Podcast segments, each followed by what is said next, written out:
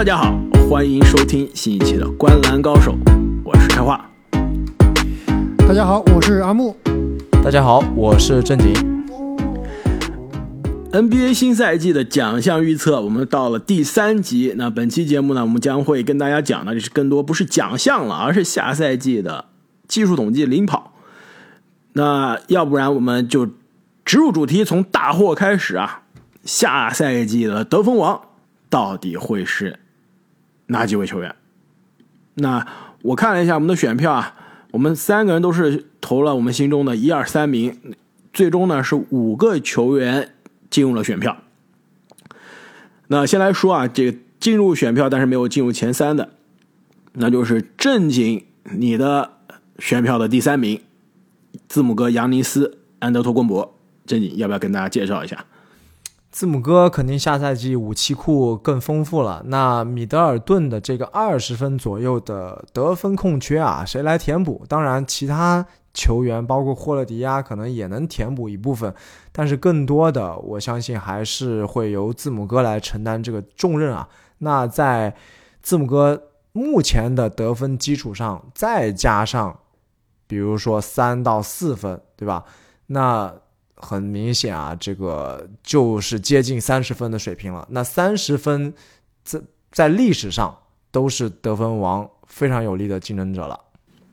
其实不用加三到四分啊，他去年二十九点九，得分榜第二名，其实已经很接近了。季后赛是三十一点六，如果没记错啊，三十一点七，所以下赛季他就是三十出头，应该放在去年也就是得分王的水平。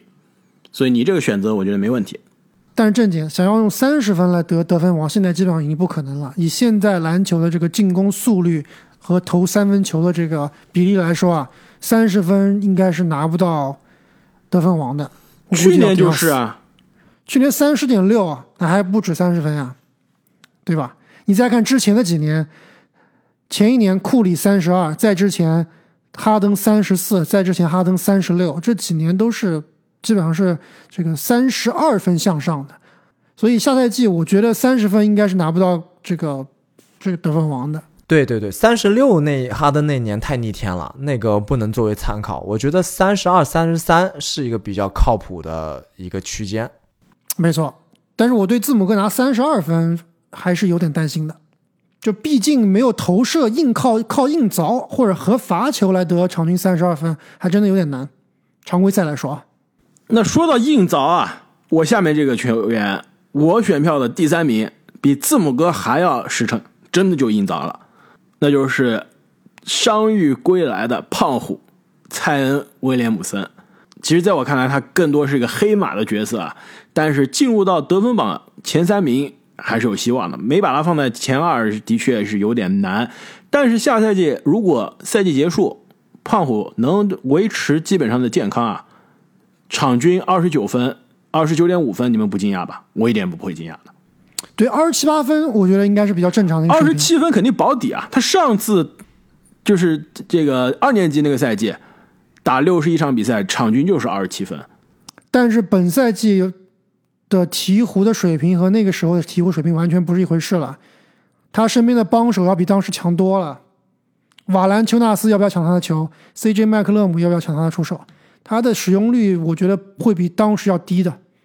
我倒是不同意，鹈鹕自己心里清楚的，管理层、教练心里清楚的，胖虎是真正的核心，唯一不二的核心。球权肯定是先把胖虎喂饱，再考虑其他人。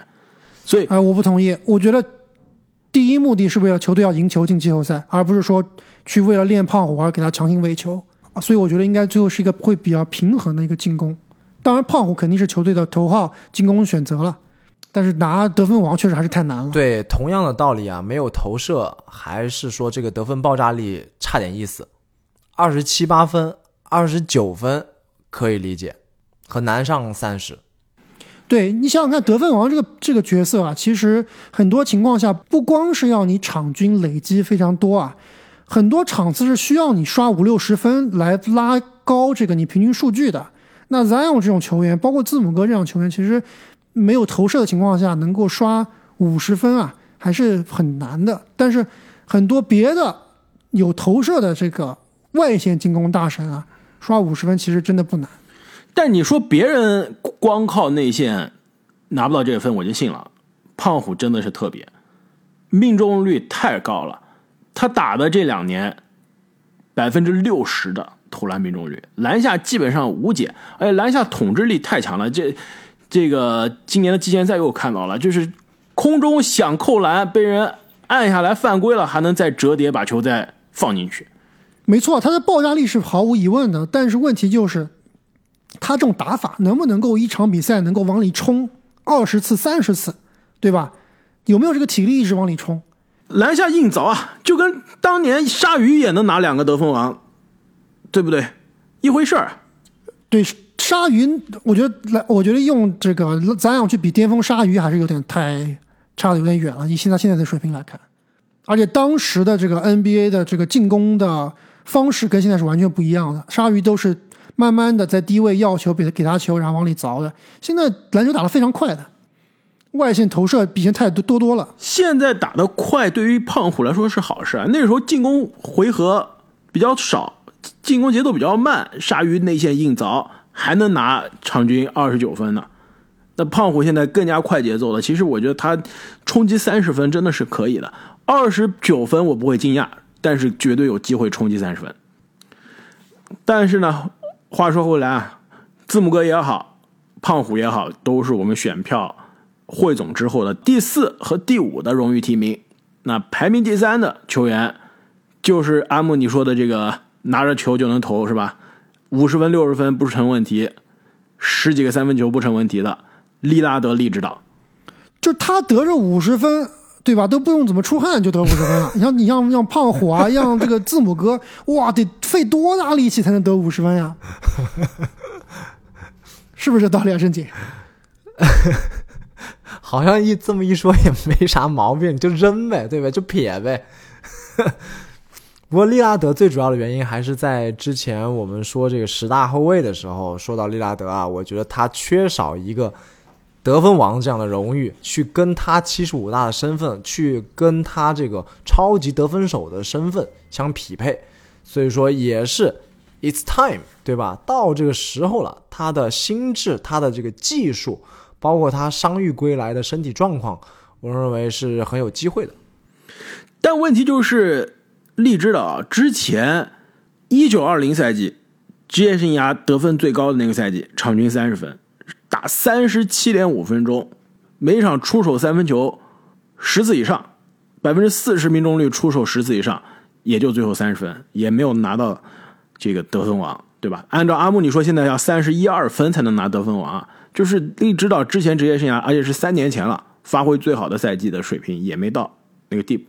现在年纪又更大一步的利指导，现在三十二岁的利指导，大伤归来的利指导，能不能保持这个水平啊？其实我是有些疑问。我希望看到他能拿得分王，毕竟职业生涯现在真正硬荣誉不多啊，拿个得分王对他来说真的是非常的有帮助。但是能不能拿，有没有这个状态拿？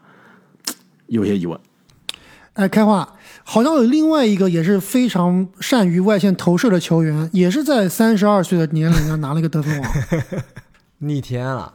我不知道你记不记得那位球员叫什么名字？记不得了。你说的是谁？金州拉文，三十二岁得分王。那不一样，那毕竟金州拉文扣篮还是好手呢，对吧？内线得分也很多的。哎，你别说，这个真的是库里和利拉德的一个非常大的质的区别，就是库里的篮下终结能力要比利拉德强得多。没错，没错，两个人这个投篮命中率也不一样啊。金州拉文得分王那一个赛季，场均三十二分，他这个投篮命中率百分之四十八，两分球是百分之五十七的命中率。我刚刚说的利拉德的那个场均三十分的赛季。投篮命中率算职业生涯非常高的了，应该是职业生涯最高，也就百分之四十六投篮命中率。两分球呢，百分之五十二，跟这个库里的两分球还是有挺大的区别的。但是利拉德下赛季无限开火呀，没有 CJ 麦克勒姆了呀。哎，这倒是。这个西蒙斯难担大用呀。他只要减少两次两分出手，增加两次三分出手，差不多这个分就够了。对啊，每一场比赛多进一点五个三分球，就是得分王了。那么下赛季 MVP 啊，第二有可能获得的球员，就是我们上一期节目讲到 MVP 好像也是排名第二啊，来自独行侠的卢卡东契奇。其实相比 MVP，我更看好卢卡下赛季竞争得分王，因为你得分王你跟战绩不看战绩的，我只看数据。其实影响我给卢卡的 MVP 预测投票的就是战绩，其他都没有问题。得分王真的不看战绩，而且呢，刚刚阿木你说利指导下赛季无限开火权，卢卡是不是？更是无限开火权了。卢卡每年都是无限开火权呀，但是问题，卢卡是一年一年在成长啊，而且今年又减肥了。利指导可是过了三十的人了，而且大伤归来，这跟卢卡的这个上升状态还是不一样的。所以卢卡，我能相信他今年比去年更长球了。利指导真不好说，有没有三年前的巅峰水平，对不对？我我是这么想的，我觉得卢卡拿得分王，我是一点不惊讶的，而且我也是把他排我在这里的第二名啊。但我有一种感觉，就是如果卢卡最后得了得分王，球队的战绩他不会好，真的，所以对球队未必是件好事。所以我投他得分王，我没投他 MVP 啊，就是我觉得这个情况的概率是更高的。我甚至觉得卢卡有可能要追赶威少创下的那个使用率最高的赛季的记录了，你信不信？下赛季卢卡使用率联盟第一，然后追赶威少的历史记录，真的有可能。然后球队战绩并不好，就是因为你需要一个人干太多了。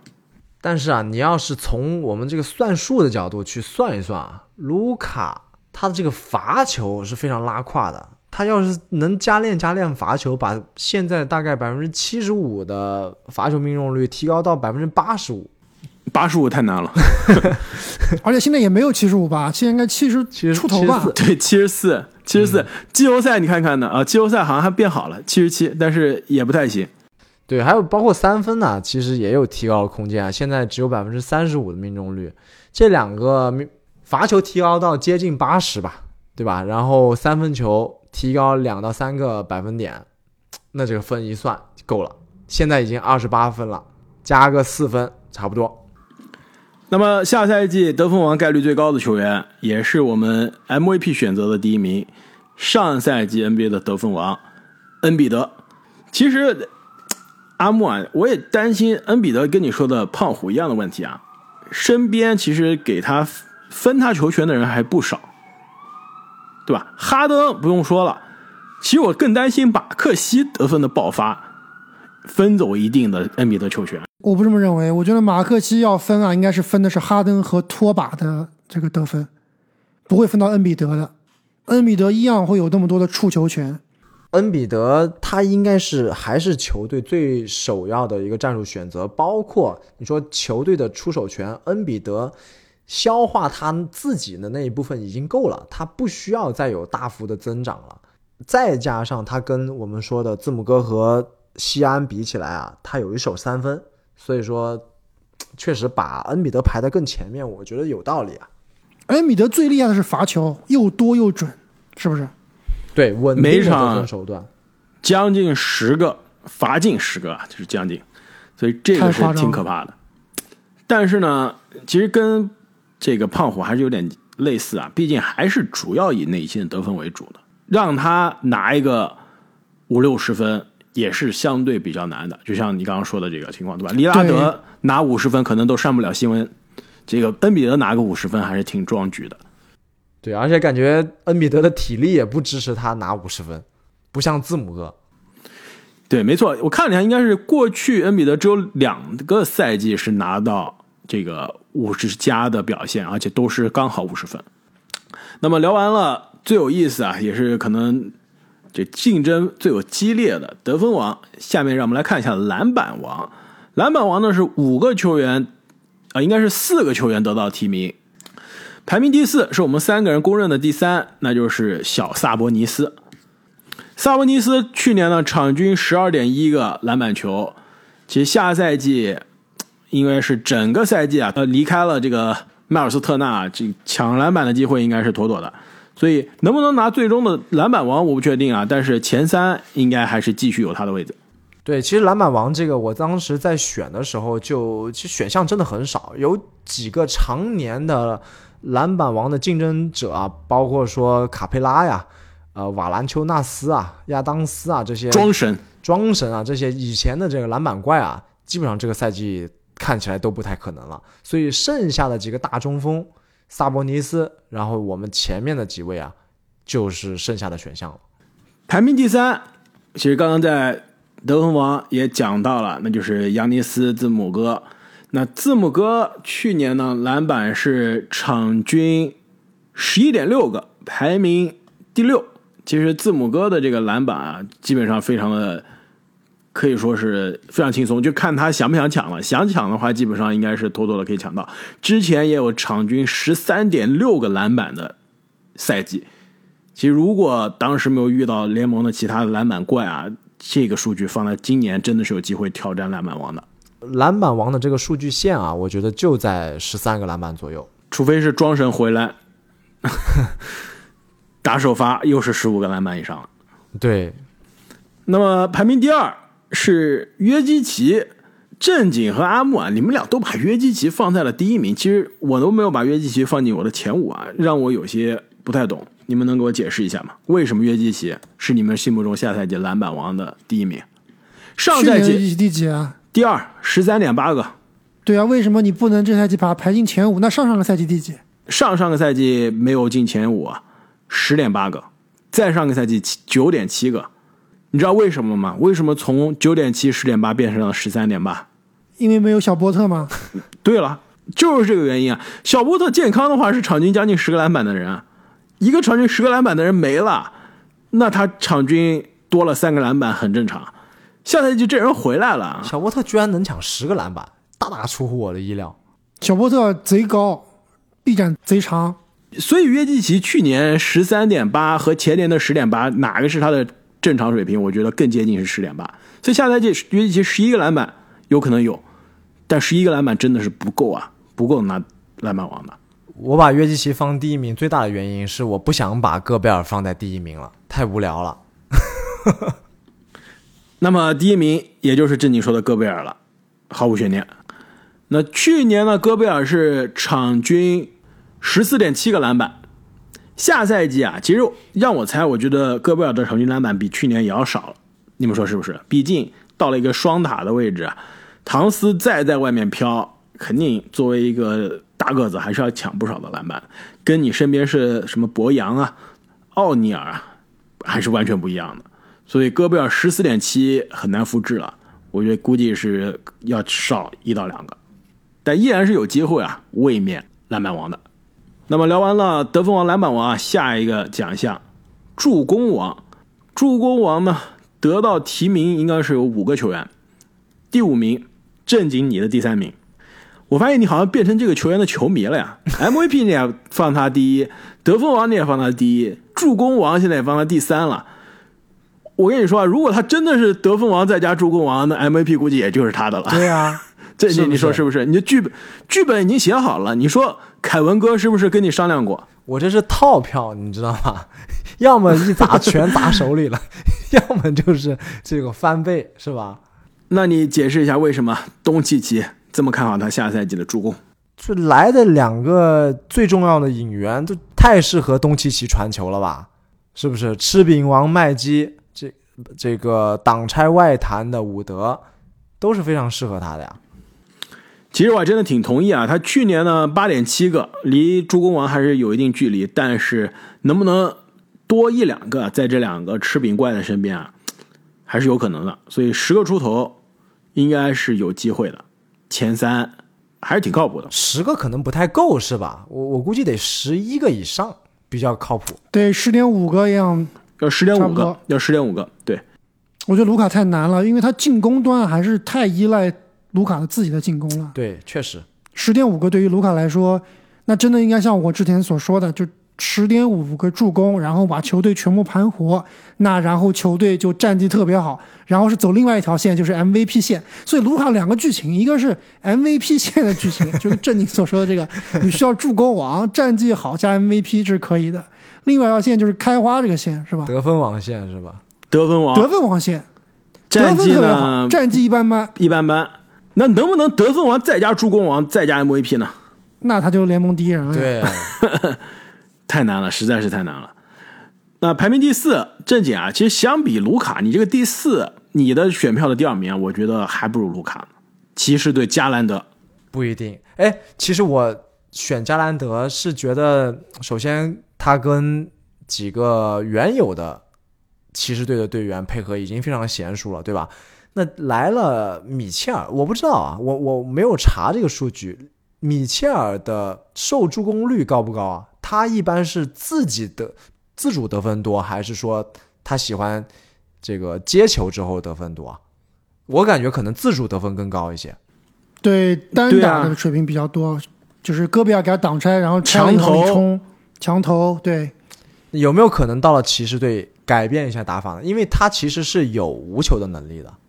我跟你讲一下啊，米切尔职业生涯他的投篮百分之二十一的两分是被助攻的，百分之五十五点九的三分球是被助攻的，还可以啊，超过一半的三分被助攻。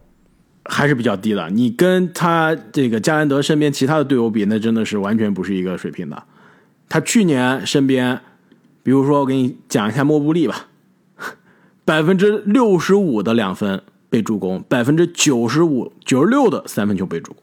他那个 三分球没有样本，还是很难的，因为加兰德肯定是持球不会有去年那么多了，很多时候球权是在米切尔的手上的。看看到时候导演安排他拿哪个剧本吧。助攻王第三名也是我们最快进步的第一名，泰里斯·哈利伯顿。且哈利伯顿去年到了步行者之后啊，基本上场均助攻就是九个以上了。下赛季一整个赛季应该会有机会延续上赛季的这个水平啊，在这个呃步行者是场均九点六个助攻，哪怕下赛季不变九点六，应该也是助攻榜的前三了。能不能拿最终的这个助攻王呢？还是要看身边的队友给不给力。现在这支重建的球队啊，身边能接他传球、靠谱得分的人真的还挺少的。我这也有个剧本，如果哈利伯顿助攻王，那希尔德估计不走了，在身边疯狂的接哈利伯顿的传球，疯狂投三分才行。那么助攻王，我们觉得啊，第二有可能的，那就是去年联盟的助攻王克里斯保罗。这克里斯保罗职业生涯多少个助攻王了？我也忘了，实在太多了。我来看一下，我觉得不会特别多，不超过三个，还真不止啊，五个。下赛季能不能再加一个？不好说。艾顿会不会把到手的饼饼啊给吐出来？那也不至于，他也不会故意去吐饼的，有不会有人故意去吐饼的。但球队崩盘感觉有可能，真的。太阳现在种种迹象啊，真的是不太妙啊。从艾顿续约的这个这个，这个崩盘你要解释一下怎么个崩盘？是从第一名掉到第四名算不算崩盘？如果从去年六十四胜掉到比如说五十一胜、五十二胜，是不是崩盘了？我觉得不能算，因为今年竞争太激烈了。五十一、五十二胜，我觉得太阳依然还是还是可以的。那如果掉到第五、第六，算不算崩盘？我觉得从第一名掉到外卡赛就是崩盘。那那太崩了，那太惨烈了。对，我觉得掉出前半区就算是崩盘了。没错，我觉得第五、第六肯定就是崩盘了。而且太阳现在艾顿这一茬，对吧？而且艾顿跟蒙蒂教练据说都不讲话了，这又是另外一茬。克劳德莫名其妙说我要离队，克劳德是出了名的，我只在赢球球队的，对吧？在热火进总决赛，在太阳进总决赛，赛季还没打呢，就闹着要交易，而且以他这个名气，他又不是保罗乔治，又不是安东尼戴维斯，他这想要交易啊，肯定是觉得球队更衣室有问题，球队要崩，我要赶快逃跑，对吧？就感觉这个公司不行了，我要跑不落了，这种哎，感觉。不对不对，他是因为今年是合同年，他想打主力，但是球队呢想要扶正黄忠，所以让他打替补，他是有点不太爽，应该是这个原因，不是因为说看球队快要崩盘了要跑路的。但黄忠是不是受受伤了？右手，我看他最近都是右手带着一个夹子，然后左手在练运球呢。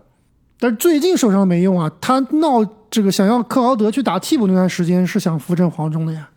另外就是球队老板了，老板因为不当的言论、不当的言行被联盟罚了，而现在要卖球队了，所以真的人心惶惶这支球队。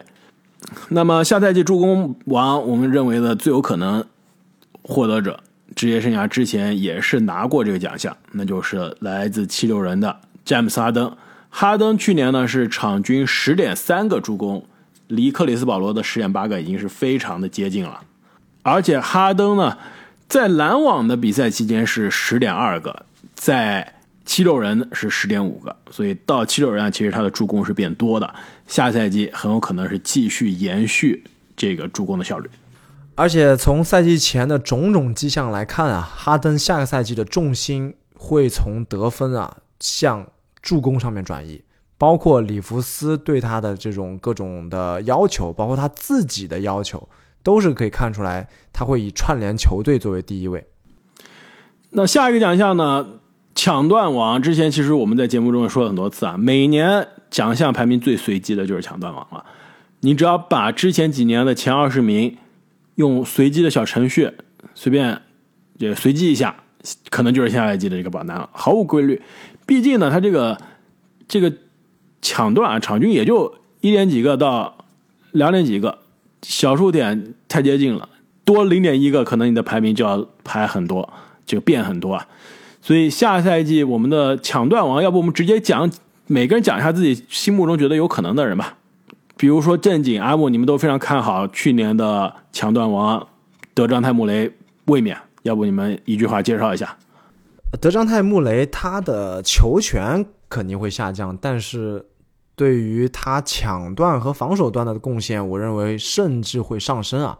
所以以他的对啊，他给春阳擦屁股呀，没错。而且他们这种围堵式的，就是协防要求很高的防守，呃，可能更容易出现。抢断的机会，我认为呢，心目中的第一名其实职业生涯也是拿过抢断王。去年啊，其实场均抢断是比莫雷更多的，场均二点二个，莫雷是两个。但是这哥们去年只打了三十一场比赛，所以不作数。那就是快船的保罗乔治了。其实保罗乔治下赛季场均两个以上的抢断啊，我并不会惊讶。对他来说，对于他职业生涯来说，也就是差不多的平均水平。我觉得开花，你还有必要讲一讲爱德华兹啊，是不是？为什么他会出现在这个榜单里面？其实我觉得没错，有点东西的。我跟阿木都把爱德华兹放在了第三名，要不我们还是让全世界最新的森林狼球迷阿木来说吧。我是森林狼，我是惧怕森林狼的球迷，对吧？就看季前赛，爱德华兹确实之前讲过，精神面貌完全不一样。眼睛带着杀气，而且据说这个，呃，自己放出来的话，包括教练也说，爱德华兹想做一个非常好的防守者，所以我是觉得他是有这个潜力的。没错，训练营传出来爱德华兹的自己的说法就是：我下赛季要防对面的箭头人物，我要成为球队最好的防守者。而且之前一年就说了，我的目标是场均两个以上的抢断，对吧？他这个目标没有达成，去年如果真的达成了，去年抢断就是他的，所以今年。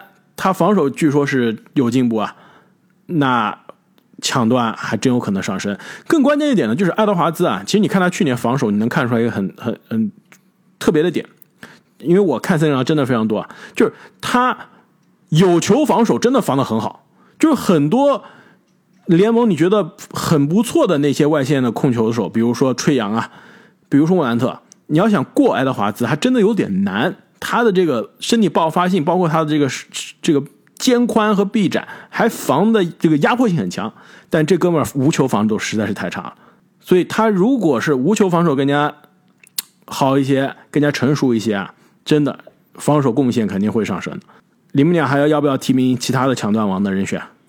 我要讲一下这个鹈鹕队的香草哥熊赫伯特琼斯，这哥们儿下赛季绝对是抢断抢断大神，大家一定要关注一下。去年他是不是抢断就很多啊？应该是一点七个，新秀第一。对，而且本赛季给他的机会会更多。正经，你有没有其他的要提提名的球员了？抢断王，我想提的这个范弗利特和斯马特其实同一类型啊，就是其实，在 NBA 赛场上，你一对一身断别人的抢断是很难的，就卡哇伊那种死亡缠绕啊，是一般人是很难做到的。更多的情况是什么呢？是你的队友。压迫力非常强，然后呢，你伺机去抢断，所以这个道理如果套用在范弗利特和斯马特的身上就非常适合了。他们俩的队友都是那种有高压防守能力，而且有这种身体素质、手长脚长的队友。那他们俩是属于那种手非常快，而且防守嗅觉比较敏敏锐，可以帮助队友协防去掏球的这种类型，所以他们俩也是一直啊在这个抢断榜里面有一席之地的。那么盖帽王啊，其实跟抢断王也是非常的类似，变化也是挺多的。所以要不我们也也是按照从最可能到最不可能的顺序来说吧。盖帽王，我跟正经都是把特纳放在了第一，阿木把特纳放在了第二啊。其实特纳去年的这个盖帽呢，挺多，两点八个，但是在去年啊，他是不是因为打的比赛的场次不够太，少了，对，嗯最终是没有到六十场是吧？没错，最终是没有排到第一啊。最终排第一的应该是呃小杰伦杰克逊，两点三个。所以特纳健健康康的打一整个赛季啊，两点八个，那就是盖帽王。而且之前我的节目中说过了，特纳盖帽啊，你就看是几九年，一九年是奇数年对吧？两点七个盖帽王，二零年两点一个不是，二一年三点四个盖帽王，二二年两点八个不是，二三年又是奇数年了，盖帽王。逐渐走向玄学。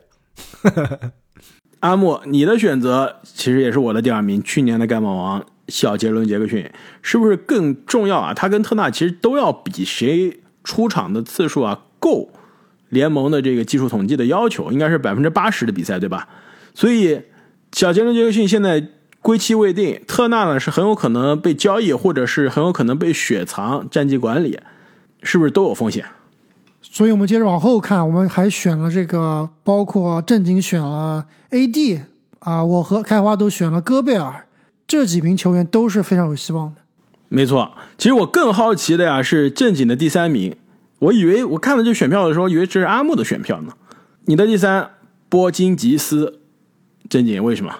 本来第三应该放个戈贝尔的，同样的理由，太无聊了，所以我想了一个比较有意思的，又有可能黑马的，而且呢，在国际赛场上这个大帽遮天蔽日的波金吉斯，他绝对是有这个能力的，对吧？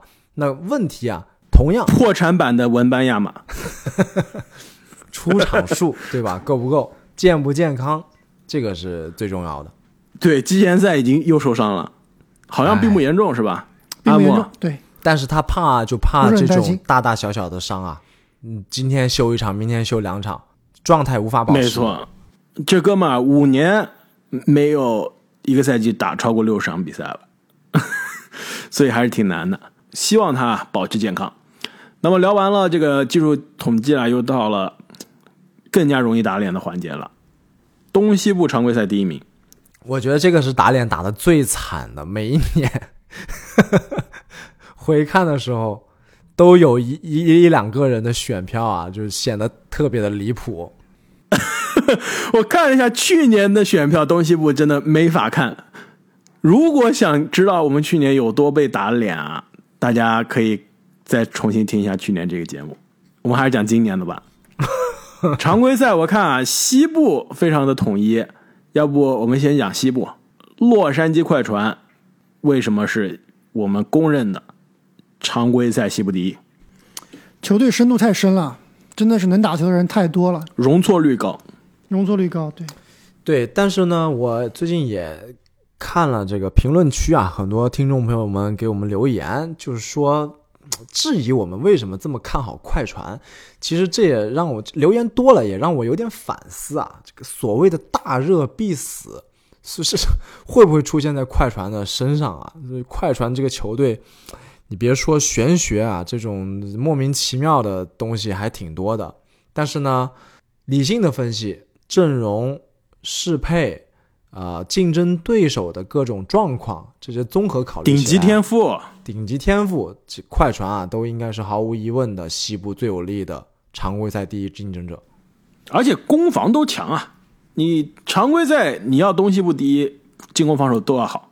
快船是真的可以做到，火力非常强，再加上防守非常硬，而且呢阵容很深，容错率高，即使两个大腿要轮休，其他人也能顶得上。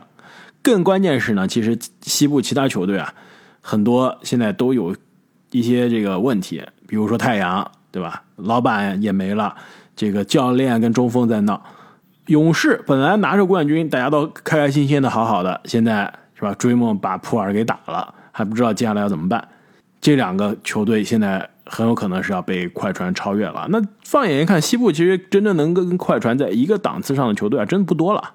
掘金很有可能是一个可以作为一个黑马来挑战的一个姿态。对，而且过去几年的常规赛好几次啊，都是这个三分球大队拿了常规赛第一名。那快船一直以来也是以三分球战术啊著称的，三分球的命中率啊，三分球的出手数啊，都是排联盟前列的。所以这个这种打法其实也是对他们去冲击战绩有一定的保证。相比西部的常规赛第一啊，东部常规赛第一，我们稍微就有一些不同的看法了。要不先讲我和正经的选票吧，我跟正经的选票是一样的，都选择的是费城七六人。正经，要不你先来说一下，我给你补充。其实我是非常虚的，我还犹记得前一次我也好像我忘了是哪一年，两年前吧，选过七六人，反正最终是被啪啪打脸。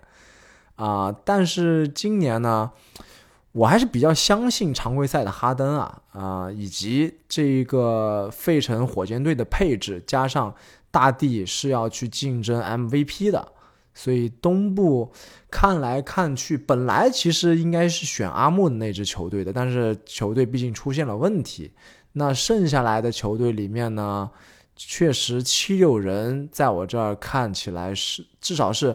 地板最高，而且呢也有推上线的人，所以常规赛的战绩是非常有保证的。正经啊，我跟你说，你不用慌。两年前选七六人的人是我，你是三年前选的，然后七六人当时是有点失望。两年前是我选的七六人，七六人最终真的是常规赛东部第一，所以你现在跟我一样，心里要有底的。而且呢，更关键是七六人的两个老大哈登和恩比德。真正是第一次两个人一起经历了休赛期，一起经历了训练营，有更多机会去磨合了。而且呢，哈登据说更健康了。那恩比德应该有一个夏天的休季啊，现在也是精力满满。马克西现在从季前赛看来，哇，这太可怕！而且马克西攻防转换怎么那么快？就真的是完全可以，七六人是打两套速度的。恩比德在场上的时候，围绕恩比德核心。我内线早打阵地战，一旦恩比德不在了，我哈登跟马克西我推快攻，还是挺可怕的。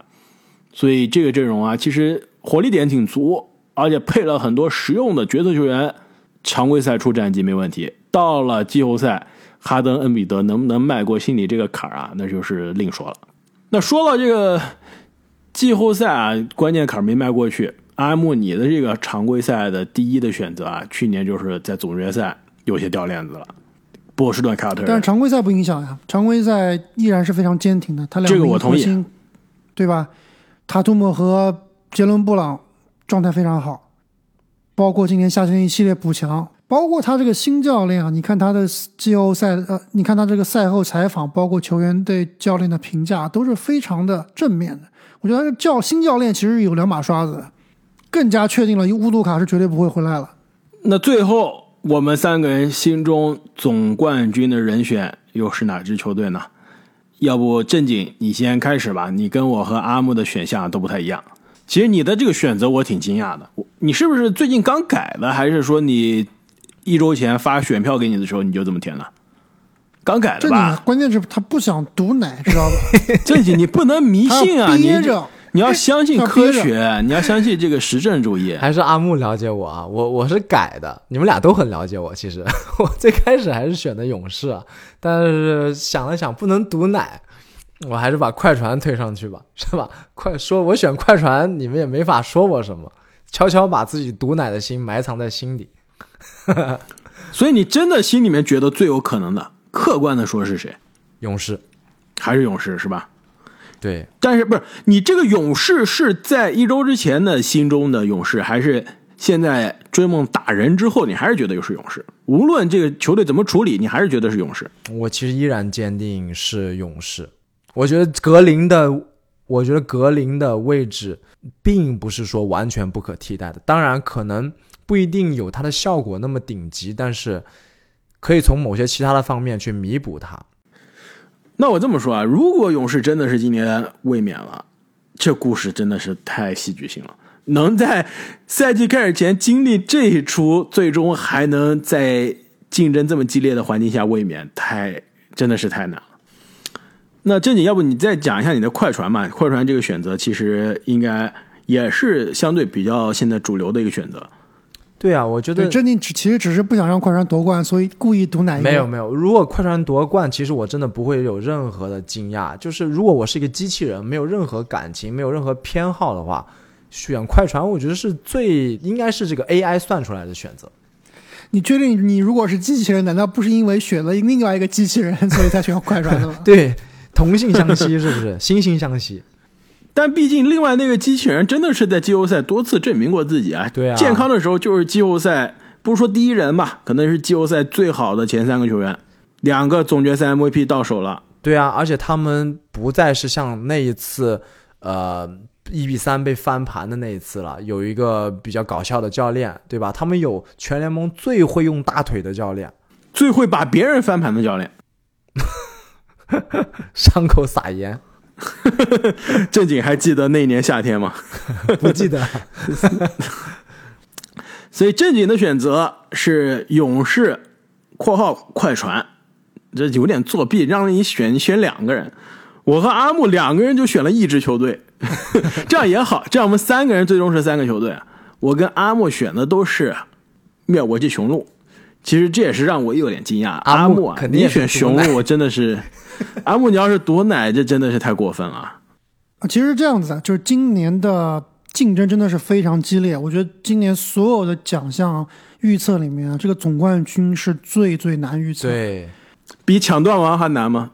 很多球队我觉得他们的这个概率啊，或者说夺冠的啊、机会啊，都是很接近很接近。但真正非要让我选一个最稳的，我会选雄鹿，就真的是最稳的一个球队。